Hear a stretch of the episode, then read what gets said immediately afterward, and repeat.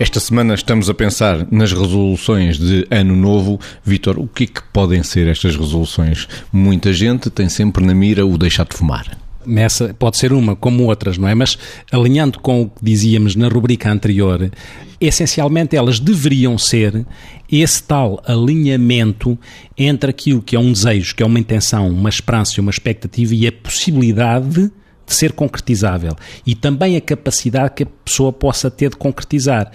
Faz sentido quando se diz deixar de fumar, convém que isso não seja uma coisa colocada só porque o novo ano vem aí. Valia a pena perceber se a pessoa tem condições, está com vontade, lá está, pode ter um desejo, mas um desejo, se não se tiver alinhado a uma vontade, a uma capacidade de concretizar, de passar à ação, pode obviamente levar à tal frustração que se falava na rubrica anterior.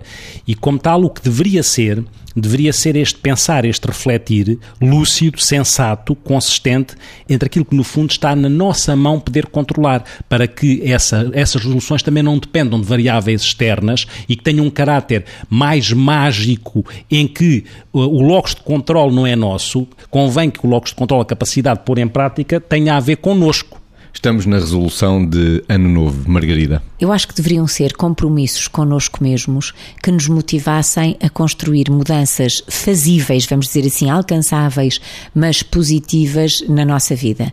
Não quer dizer que nós não possamos fazer isto todos os dias ao longo da história que vamos construindo sobre nós mesmos e em interação com os outros.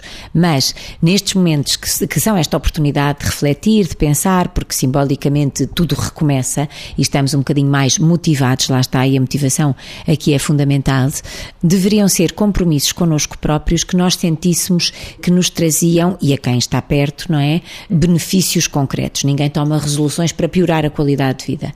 Quando o Vitor falava de coisas que dependem de nós, sim, as resoluções de ano novo, pragmaticamente, podiam ser coisas como vou ter um horário diferente, vou-me propor gerir as minhas prioridades de um modo concreto, vou deixar de fumar aquilo que você dizia, vou modificar o meu padrão alimentar em benefício de uma qualquer necessidade necessidade que eu identifico em mim, podem ser um conjunto de propostas que abarcam o eu e os outros que são próximos e que de alguma forma nos motivam a assumir compromissos que nos melhoram a qualidade de vida. Portanto, eu acho que é, que é bom incitarmos-nos reciprocamente a aproveitarmos a entrada do novo ano para fazermos novas propostas a nós próprios. E que dependam apenas de nós.